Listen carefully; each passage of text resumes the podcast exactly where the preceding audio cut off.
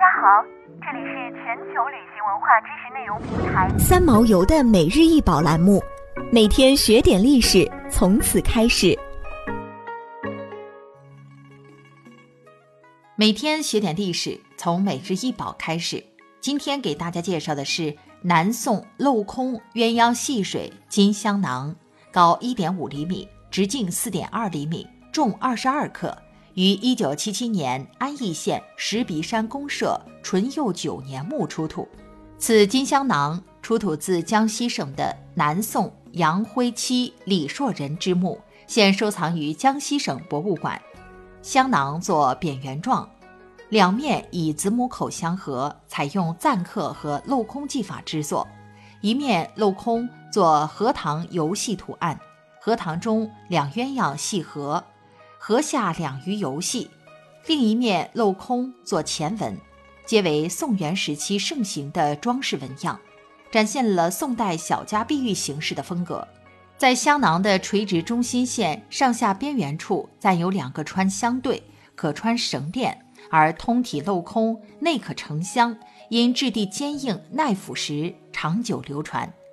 说到香囊，时至今日依然会出现在我们生活当中，但基本是在端午节前后装有香料的手工香包，也或者是在电视古装剧中情侣间作为定情信物。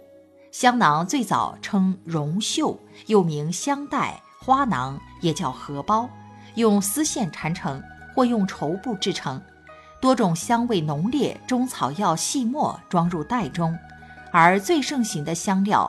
为辟指、秋兰。古人佩戴香囊的历史可以追溯到先秦时代。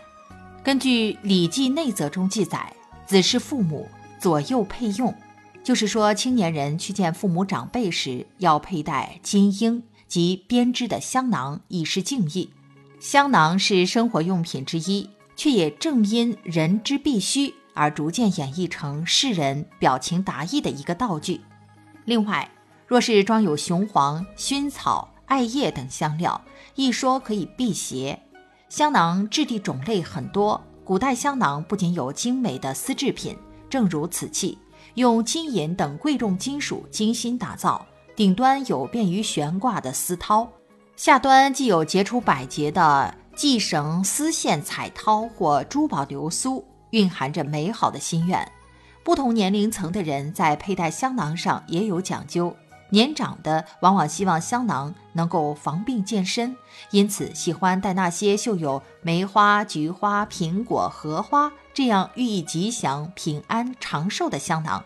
儿童活泼伶俐，则常绣有飞禽走兽、虎豹、猴兔等动物图案的香囊，预示着蓬勃的生命力。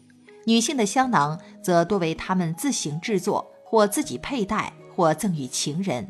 便格外要求别致精美，因香囊除了佩戴在裙带、衣带上，就是直接挂在胸前或放在怀中，所以将香囊送人，自然是一种极能表达爱意的行为。想要鉴赏国宝高清大图，欢迎下载三毛游 App，更多宝贝等着您。